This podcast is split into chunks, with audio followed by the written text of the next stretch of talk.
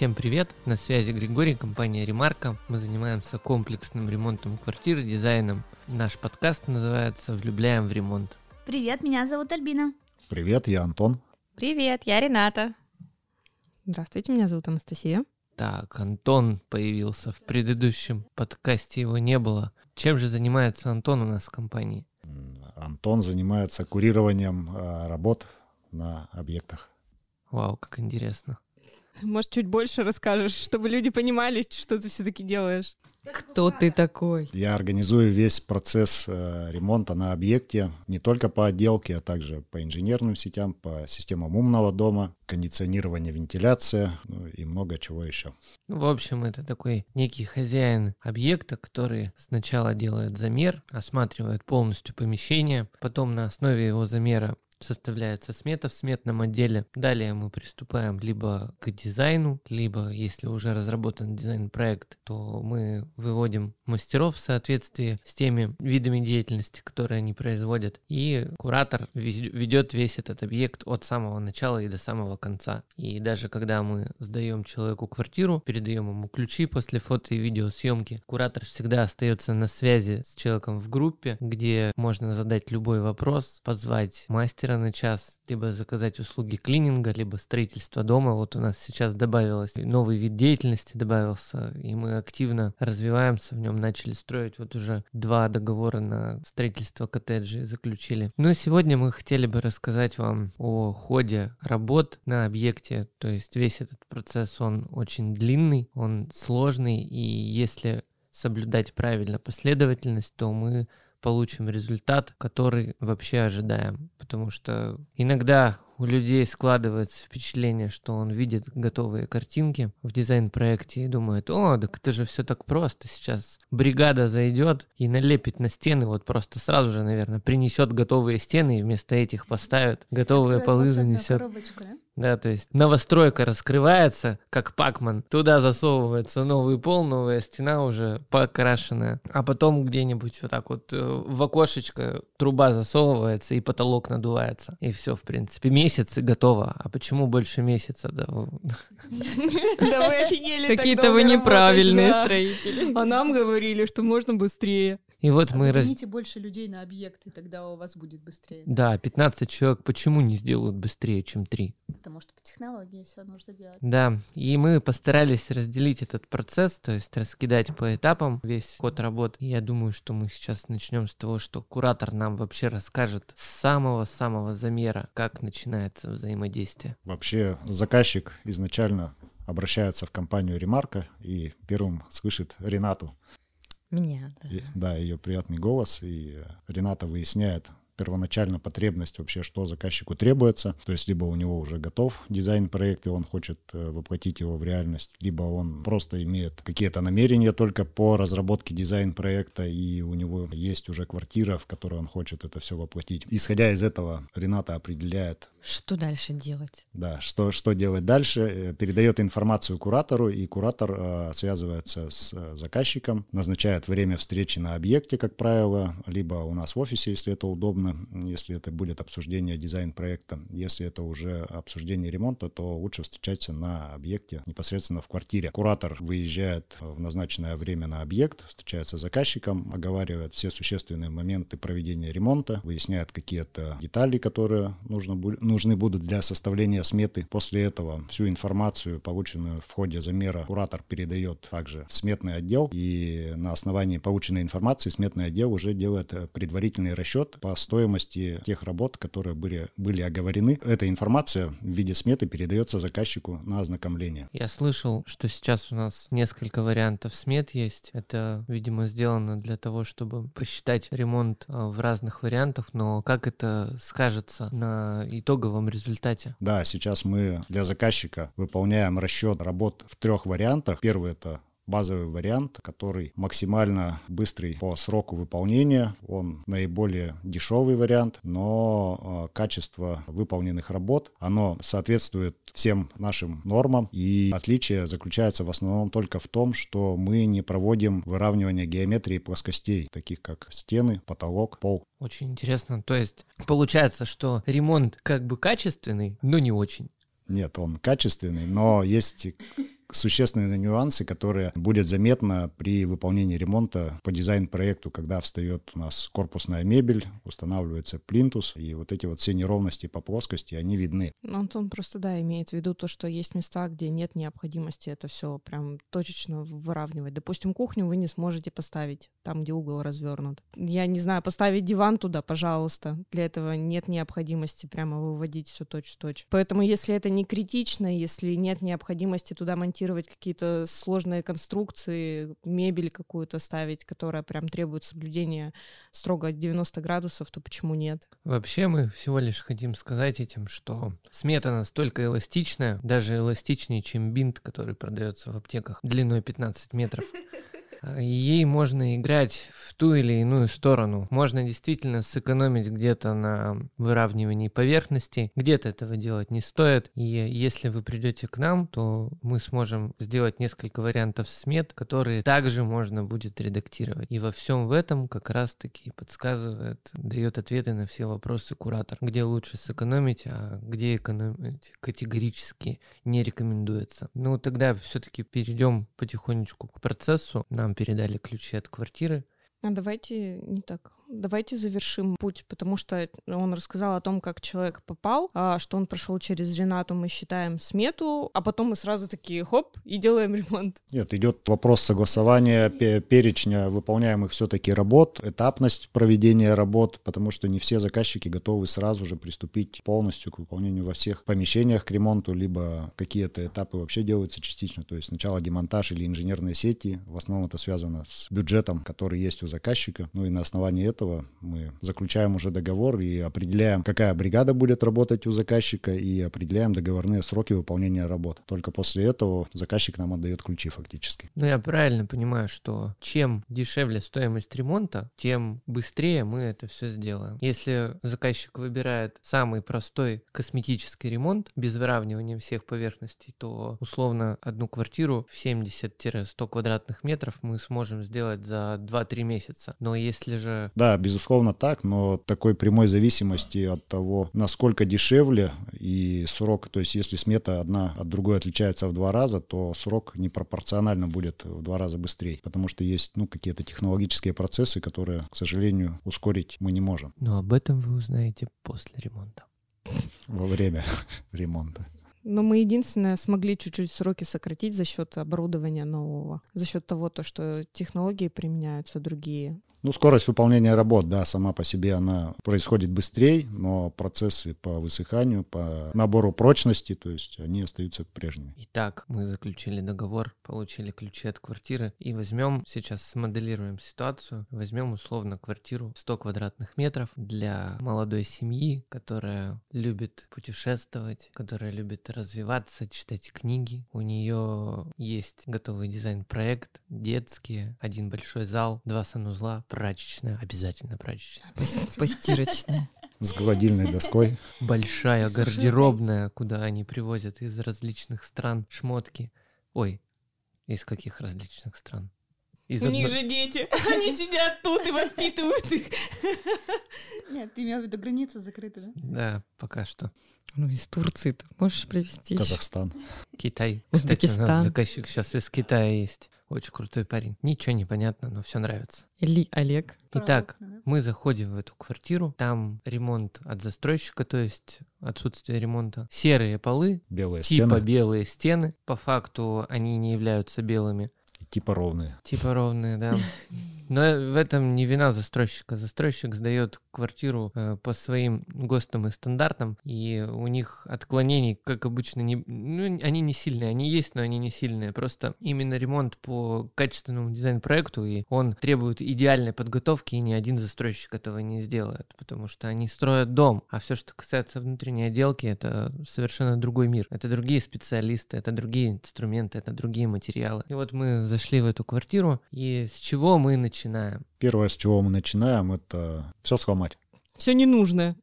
Да, верная поправка. Мы в соответствии с проектом убираем ненужные перегородки, демонтируем стяжку, если это где-то требуется. Параллельно мы проводим дефектовку поверхностей, стен, пола, потолка. Дефектовка — это оценка ну, качества покрытий от застройщика, то, что было от застройщика, да, потому что нам фактически на вот эту вот базу, которая была от застройщика, нужно будет наносить уже предфинишные материалы, и от качества вот этой базового покрытия зависит, э, как будет себя вести финишное покрытие. Соответственно, мы параллельно с выполнением работ по демонтажу проводим ну, дефектовку вот этих поверхностей, смотрим, чтобы трещин не было на штукатурке, штяжка нигде не бухтела, не бухтела и не бухтела тоже.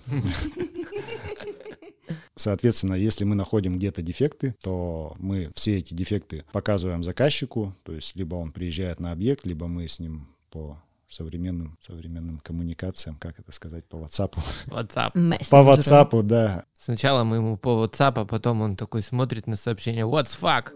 То есть э, знакомим с этими дефектами заказчика и предлагаем варианты решения этих проблем. То есть это либо полный демонтаж, либо частичный, либо это можно как-то восстановить. В общем, мы решаем, обсуждаем по стоимости выполнения этих работ, согласовываем все-таки, что мы делаем, и фактически приступаем к этой работе. Но заказчик тоже все-таки вправе выбрать, оставляет он Конечно. первоначальный вариант, косметический или Да, полный фарш. Это очень важно, что мы не настаиваем и не говорим, что, блин, если ты не будешь делать, мы собираем инструменты и уезжаем. Нет, мы просто логично объясняем, что произойдет, если вы будете делать так, а что произойдет, если вы будете делать вот так. И при этом, между прочим, очень важно, я хотел бы акцентировать на этом внимание, у нас гарантия 5 лет, и она не теряется, какой бы вариант вы не выбрали. Мы предоставляем гарантию на все наши работы, вне зависимости от того, какой вариант вы выбираете. Просто в первом случае, в косметическом ремонте, не будет гарантии стопроцентного результата такой, какой вы, возможно, себе представили, видя картинку, которую нарисовал дизайнер. В случае полного ремонта с полным выравниванием, картинка будет соответствовать 102% тому, что придумал и разработал дизайнер интерьера. Да, именно так. Да, э, нужно понимать, что э, когда дизайнер создает этот дизайн-проект, он предполагает изначально как раз-таки эту идеальную подготовку, да. Но если вы не стремитесь к идеалу, к такому, да, то есть вам не, не нужно э, там, выравнивание стен под 90 градусов и так далее, то мы предлагаем варианты другие, да, то есть и косметический ремонт, и там, косметический с капитальным, то есть там получается такой микс. И самое важное, что нужно понимать, когда вы видите смету перед глазами а, предварительную, многие заказчики думают, что, ну, они никак уже не могут повлиять, да, что это вот такой итог. Итоговый, они сейчас поставят подпись, и все, они отдали душу дьяволу, продали, и больше ничего, обратного пути нет, просто вот все. Это не так. То есть э, ремонт — это длительный процесс, в течение которого можно менять, можно что-то добавлять, что-то убирать, и это очень важно понимать. Вот про дьявола мне очень понравилось. Я сразу же вспоминаю эту фразу, что дьявол таится в деталях. Итак, мы начнем ремонт сегодня. Да, мы его уже начали с того, что все сломать. Мы все сломали. Да, мы все сломали, и после этого а, мы переходим к этапу проведения работ по инженерным сетям. Это, как правило, базово идет это э, работы по электромонтажу и по сантехнике, в том числе и отоплению. У нас работают отдельные специалисты по электромонтажу и по сантехнике. Это два разных человека. Они фактически первыми заходят на объект и начинают выполнять свои работы. Параллельно мастер или несколько мастеров по отделке начинают выполнение работ по возведению перегородок либо каркасов для перегородок, если это перегородки из ГКЛ. Надо еще добавить, что если мы все-таки выравниваем полы, э, заливаем стяжку, то сначала мы делаем стяжку, потом ставим новые перегородки. Это если перегородки из пазогребня, а если с гипсокартоном, то каркасы возводят. В общем, тут можно поиграть немножко. Да, очередностью выполнения с работ, да.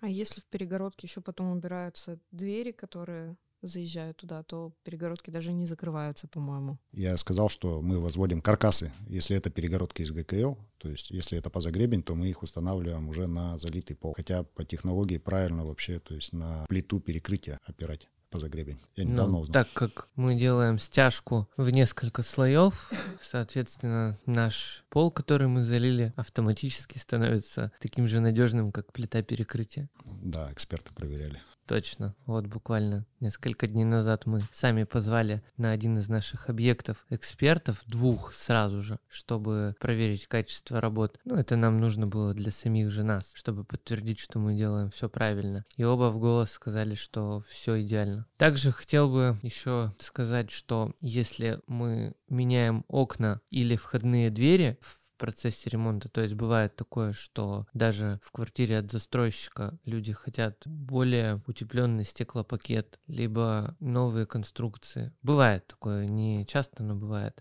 То тогда мы сразу же на этапе демонтажа стен можем позвать специалистов наших смежных по замене оконных конструкций и входных дверей, и они уже начинают изготавливать эти конструкции и ставить уже, ну вот сразу как изготовят, можно их устанавливать, потому что у нас идет привязка потом к откосам, то есть пока не установлены новые оконные конструкции, откосы мы делать не можем, а откосы мы делаем уже на этапе подготовки стен. Хм, все эти работы, которые Григорий перечислил, они выполняются на этапе черновых работ.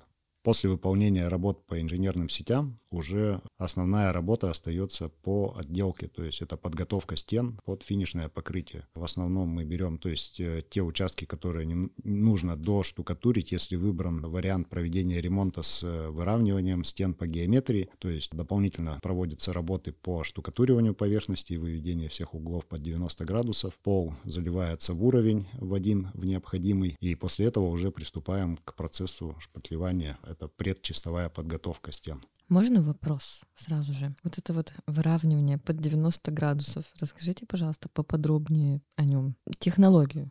Можем пойти с другой стороны. Не рассказать, как это делается, а рассказать вообще, в каком состоянии находятся стены и таким пигмейским, можно сказать, языком обосновать, что с ними происходит, начинаю. Вот мы подходим к углу, который находится в комнате или в любом другом помещении. Ставим в этот угол угольник металлический, который прямой, угол 90 градусов. То есть это одна стена должна быть четко перпендикулярна другой. Вставляем его туда и понимаем, что стена развернута, что она либо ходит, угол туда-сюда от одной стены к другой, либо этот угольник просто туда не влазит, если стена развернута в обратную сторону, вовнутрь. И получается, что все углы примерно они такие, плюс-минус. Где-то это 1-2 миллиметра, а где-то достигает до сантиметра и даже больше. Это обычному глазу незаметно. Но когда мы сталкиваемся с установкой мебели, когда мы сталкиваемся с тем, что у нас в руках метровый угольник, и мы готовы ходить и проверять свои углы, мы это все, конечно же, видим.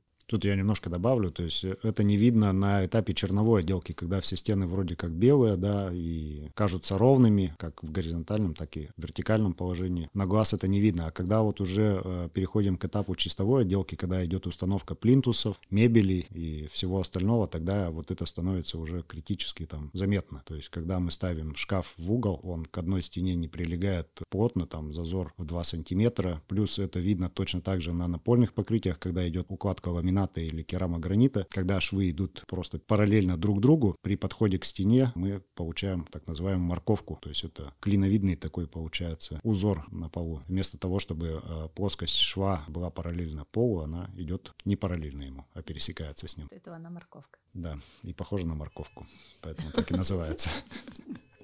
Да, то есть это заваленные стены, это кривые углы. Кому-то на самом деле не принципиально, что будет где-то немного неровно, потому что бюджет, который человек закладывает в ремонт, тоже важен для него. А кто-то, наоборот, располагает и временем, и средствами, и перфекционист настолько... Насколько мы. Насколько мы, да. То есть, если я делаю для себя ремонт, то я все равно стану выравнивать абсолютно все поверхности. Не соглашусь. Есть просто линии, которые мы видим, а есть те, которые не видим. Но я-то знаю, что они есть. Мы все знаем, что они есть. То есть, допустим, если эта морковка окажется где-то закрыта шкафом, то почему нет? Можно изначально шкаф сделать так, что он будет идти по прямой. Да, правильно. Все, все правильно, и мы всегда предлагаем разумно достаточный вариант чтобы в зоне гардеробной или кухни, опять же, где кухня, там в любом случае нужно выравнивать, потому что там идет корпусная мебель. А в зоне гардеробной там, ну, можно поиграть с размерами, когда идут стеллажи, то есть там это можно нивелировать на самом деле все эти отклонения. И нет смысла там проводить выравнивание стен по геометрии, то есть достаточно какую-то такую базовую подготовку сделать и, и поставить шкаф. У меня старый-старый-старый древний буквально дом, в котором я живу с огромными потолками, там, под 3 метра. Факт в том, то, что стены там просто капец. И вот пришлось укладывать просто по диагонали. Весь ламинат уложен по диагонали. Да, это увеличило расход, но выравнивать эти стены, это просто бы столько денег на работу, на материалы бы заложило, что вот диагональная укладка спасла положение. То, что у тебя уложен ламинат по диагонали, это на самом деле круто, потому что когда мы укладываем материал э, в диагонали, он визуально расширяет пространство. Да. Как и светлые стены, как и наличие зеркал желательно в пол. Поэтому тебе повезло, что у тебя неровные стены. Еще и трехметровые потолки. Ну вот мы таким образом сидит тут. обыграли эти, эти нюансы, потому что вы морковки были выиграли. везде. Он живет еще в центре. Так, давайте вернемся к выравниванию стен. Обыграли, обыграли полы и стены, да. 4-1 в пользу Насти. Квартира проиграла. Там а, по списку дальше у нас, по-моему, идут инженерные работы. Инженерные работы уже мы закончили. Как это? А электромонтаж, теплые полы, сантехмонтаж, вентиляция, кондиционирование. Прово- провести умный дом, На, видео на начальном этапе все инженерные э, сети мы прокинули уже, да, ты пропустила немножко.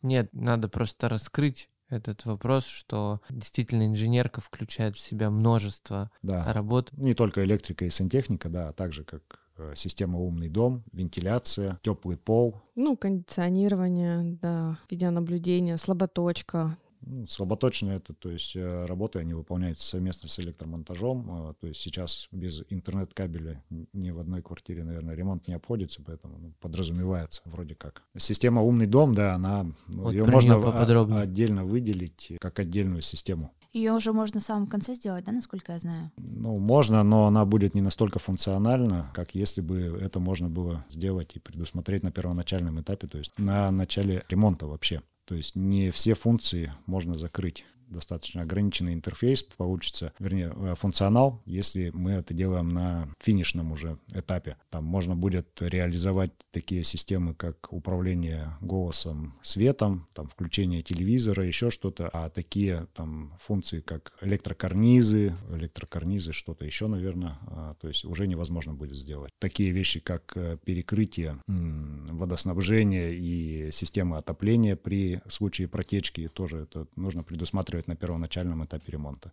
Вообще, когда мы предлагаем систему «Умный дом», то происходит это в таком формате. В начале ремонта специалист по умному дому встречается с заказчиком и с куратором в квартире и рассказывает все преимущества вообще, что включает в себя умный дом. И заказчик уже решает, нужно ему это делать или не нужно.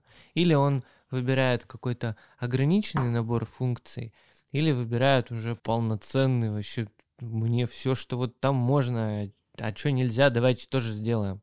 Вдруг можно. Все чаще и чаще мы замечаем, что люди хотят внедрить к себе эту услугу. Э, Правда, стоимость на рынке достаточно большая за материалы, за работы. То есть, чтобы сделать полностью все э, наши хотелки по умному дому, сейчас э, в среднем миллион-миллион двести по работам и материалам. Это минималка. Нет, это полный фарш. Мгм. Минималка занимает 200-300 тысяч. Средний вариант там 600-800. А что входит в минималку? Управление светом и какой-то там минимальный набор управления климатом. Ну, тут дело в том, мне кажется, то, что вы получаете сразу дом, в котором, ну, не дом, да, квартиру, в котором, в которой можно прожить лет там 10-15, и она останется актуальной. Если раньше об Алисе даже никто не слышал, она начала появляться, управлять светом, управлять там Телевизором. телевизором, да, кондерами, и мне кажется, это все в ближайшее время будет прям развиваться очень быстрыми темпами, потому что что Яндекс э, как корпорация, они стараются сделать наш мир более удобным. Не только Яндекс, сейчас вся бытовая техника, которая ну, более-менее современная, она уже идет со значком умная. То есть ее можно интегрировать в любую из систем умного дома. Холодильники, которые напоминают тебе то, что у тебя закончилось молоко и яйца. Холодильники, такое, стиральные да. машины, да, кондиционеры, то есть посудомоечные машины, чайники, да. Я вот приведу в пример такую историю интересную, выдуманную, можно сказать, но максимально реальную. Умный дом для холостяка. Допустим, две ситуации. В первой ситуации у этого холостяка Алиса, а во второй ситуации э, система «Умный дом», внедренная, интегрированная в приложение. И в первом случае заходит холостяк с девушкой домой вечером, познакомился. И такой, Алиса, включи музыку. И пока Алиса там проснется, эти 10 секунд, а потом еще нужно подобрать музыку, которую она включит правильно, чтобы это было подходило под интерьер вечера. Ну, в общем, так себе. Тут это как лотерея. А в случае с э, интегрированной в приложение системой «Умный дом» холостяк заходит. Пока едут в лифте. Да, можно и так. Сразу же в телефоне включает освещение там, где нужно, музыку, оттуда, откуда нужно. И... Выдвигается кровать, Да, набирается Пока не ванна, выдвигается. сначала ванна, Ну все, девушка-то приличная, ну она домой уже к нему кровать идет. прячется, Холодильник а потом выглядывает из-за угла. шампанское выезжает. В общем, это на самом деле и понты, и действительно удобство. Это комфорт, да. Кому-то он нужен, а кто-то любит включать кнопочки самостоятельно руками. Я немного отступлю. Я думала как раз ставить дверь с электронным замком современным, умную, так скажем, дверь. Потому что вот относительно моего школьника я бы знала, когда он пришел, когда он ушел. Можно всегда в любой момент выдать доступы спокойно любому человеку ну, там, родителям, да, допустим, которым надо там с вещами. Настя у нас маркетолог, она очень часто выдает доступы. Так вот, и это просто как бы удобно, то, что ребенок может, ну, он никогда не потеряет ключи, потому что палец всегда с ним, и там вход по отпечатку пальца, слава богу. Как-то страшно, да? Так? Ну а если все-таки он потерял палец, то Палец, тогда... да, я тоже хотела сказать. там есть Тогда код, уже не важно, дверь. останется. Нет, там, там есть функция три пальца запрограммировать. И вероятность потери трех пальцев, она ничтожно мала. Если ты не какой-нибудь столер. Вообще, да, за этими технологиями будущее. Я тоже сегодня узнал очень такую интересную информацию на одной из встреч. Представляете, Почта России запустила дронов, и теперь И они не Дрон. О, господи. осуществляют доставку того или иного товара. Если ты живешь ну, в своем доме или в своем коттедже, дрон приезжает и тебе коробочку скидывает на твой участок. Они раньше-то постоянно все Надеюсь, там не теряли. посуда. Стеклянный. Теперь твою посылку будет найти еще сложнее. Я думаю, что они только начинают это делать, и это все в формате теста, но это все же лучше, чем раньше у нас Почта России. Он кресло мне год везла, а потом Я знаю, какие будут ушло. отзывы на дроны. Я не скажу там матершинные. А По поводу умного дома, вот мне было бы очень удобно, когда лялечку иду укладывать, и ручки заняты, ложишься в кровать такой, и выключите свет, пожалуйста, и свет выключается, а ночью такая, включите бра... б- бр- как это? Бра. Включите Ночничок. бра, пожалуйста, ночничок. И ночничок включается, и нужно никакие кнопочки. Кстати, да, а еще вот от этого щелкания. Знаете, когда переключается свет? вам регулятор. Надо. Не, нам надо умный дом. Чтобы мне хотелось прачечную и Алису. надо просто светорегулятор и люстру другую с этим. тема «Умный дом», она будет набирать и набирать обороты. Мы все уходим в технологии, и тот мир, которым мы его знаем сейчас, каким мы его видим, он очень скоро будет совсем другим. Да, со скоботочкой, с инженерными сетями совсем закончили. Да вроде да. Я бы еще хотел сказать о видеонаблюдении, которое мы сейчас предлагаем нашим заказчикам, которые начинают делать ремонт. Мы ставим камеры на входе в квартиру, ну, то есть внутри квартиры, что позволит смотреть объем привезенных материалов, смотреть за тем, что ничего не вывозится, что работы ведутся ежедневно. Камера цветная. Единственное условие, что надо, чтобы на начальной стадии ремонта пришел провайдер, тот, который будет потом в этом доме, и подключил, поставил свой Wi-Fi роутер, потому что наша камера, она от Wi-Fi работает. Да, то есть и также заказчик может контролировать весь процесс проведения работ, что В коридоре. в, В кори- в кори- время. в коридоре, да. Ну, ночью он ничего не увидит, потому что мы свет выключаем, когда уходим. А звук там слышно? Пока нет такой опции. Ну, стены мы начинаем готовить. Также, если требуется где-то в каких-то помещениях или полностью в квартире выполнить работы по звуко-шумоизоляции, то это также делается на этапе черновых работ. Звукоизоляция квартиры — это на самом деле очень серьезное вложение. И когда мы задумываемся о профессиональной звукоизоляции, мы должны понимать, что мы делаем и полы, и стены, и потолки. И не звукоизолируем мы только те стены, которые примыкают к окнам, то есть выходят наружу. Если мы делаем только стены, то это уже не звукоизоляция, я так понимаю. Лучше сделать стены, пол и потолок, и тогда звуку некуда будет выходить. Правильно? Если мы хотим достигнуть эффекта полной звукоизоляции, да, то мы должны делать абсолютно все поверхности, все примыкания. В том числе даже э, коробки от розеток Мгм. и выключателей мы должны звукоизолировать. Я приведу пример. У нас на одном из объектов э, заказчик захотел сделать звукоизоляцию комнаты, потому что у него там будет типа кинозал. То есть это их спальня, в которой находился, находится огромный телевизор. И вот он говорит, я хочу включить его на полную, и чтобы ни я соседям не мешал, ни мне соседи не мешали, когда они захотят что-нибудь включить, там, звуки дикой природы, например, вечером перед сном. И мы сделали звукоизоляцию, пол, стены, потолок, связывались с ним потом через год после того, как закончили ремонт. Вообще все классно. Ничего не слышно. Ну, это личное пожелание. Плюс я бы, наверное, дала совет, то, что если идет примыкание к шахте лифта, допустим, да, у квартиры, то там в обязательном порядке надо делать звукоизоляцию. По желанию. Таком случае можно обойтись простой звукоизоляцией. Она тоже имеет место быть. Это мы звукоизолируем стену, которая примыкает э, к той стене, за которой лифт. И тогда совершенно другие затраты. Но опять же, повторюсь, если мы говорим о профессиональной звукоизоляции, полной, как это правильно это называется, что мы от мира отделились, что вот э, абстр- Вакуум, вакуум создали там. вакуумировались, короче, Да. да. то вот на квартиру в 100-150 квадратов полностью всю квартиру в звукоизоляцию закатать, работа и материал сейчас стоит миллион полтора.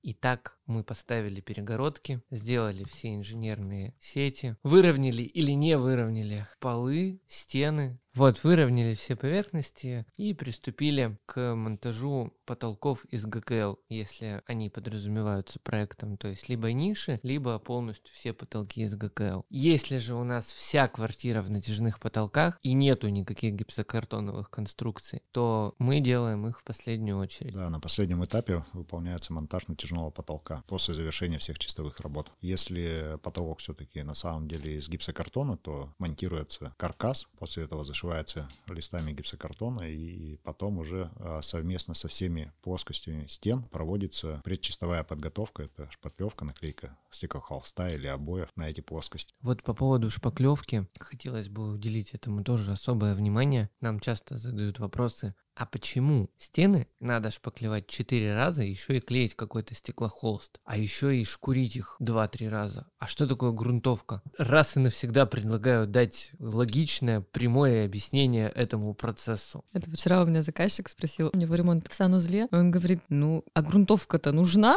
У меня там заштукатурено, что, не отвалится, поди, говорит.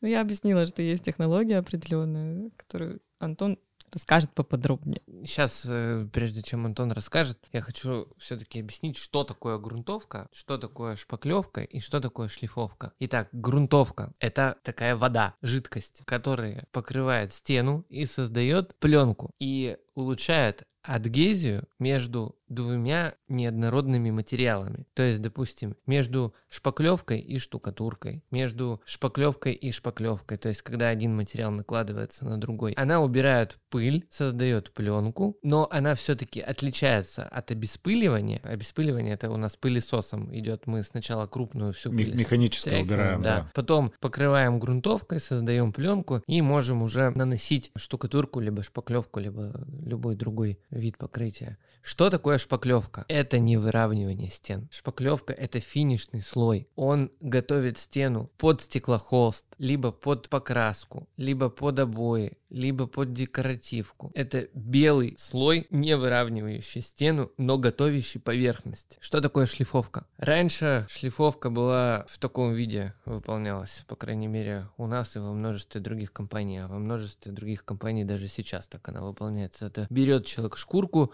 или наждачную лучшем, бумагу. Э, да, наждачку или в лучшем случае такую машинку, похожую на кирпичик, на которую натягивает эту наждачную бумагу, и вот он ходит и шкурит эти стены. Сам белый, как мумия.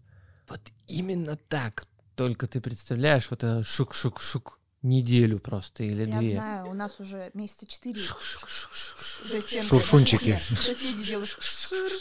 Иногда скорость выше, иногда ниже, руку поменял. Иногда вечером это бывает. Сидишь такой на кухне, чай пьешь, и он тихонечко. То есть после семи же работать нельзя, а он Он думает, что он не шумит.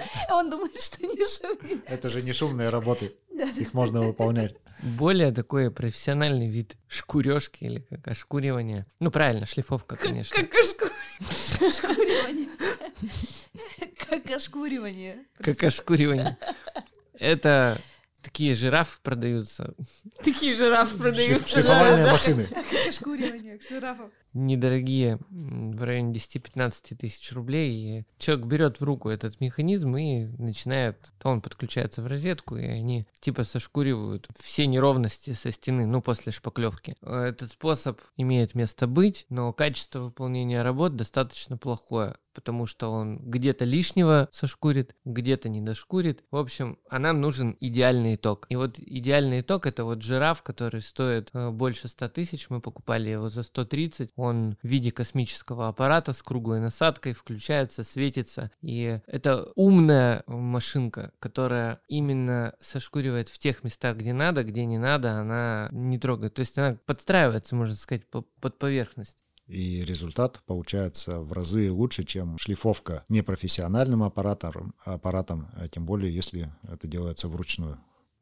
Вот, то есть мы выровняли стены или не выровняли, э, сделали два слоя базовой шпаклевки. То есть шпаклевка это опять же повторюсь подготовка под следующий слой. Следующий слой у нас является стеклохолст. Он выполняет армирующие свойства стены и также готовит уже стену под покраску либо под декоративную штукатурку которая наносится на стеклохолст. То есть с- он очень важен в последовательности работ. И потом, когда уже наклеили стеклохолст, мы можем его еще раз зашпаклевать обязательно, то есть убрать все э, ребристости, вот эти вот Структуру стеклохолста убрать, потому что он э, состоит из, так своего рода называется он паутинка, то есть это отдельно взятые волокна, которые склеены связующим материалом, и все равно он хоть на вид кажется и гладким, да, но имеет свою текстуру и фактуру. При нанесении краски на него, то есть вся эта текстура и фактура проявляется, а как правило, если готовятся стены под покраску, то заказчик хочет видеть идеально гладкую, ну, в зависимости от пожеланий, либо глянцевую, либо матовую поверхность без вот этих волосков. Соответственно, для этого мы и проводим два финишных слоя шпатлевки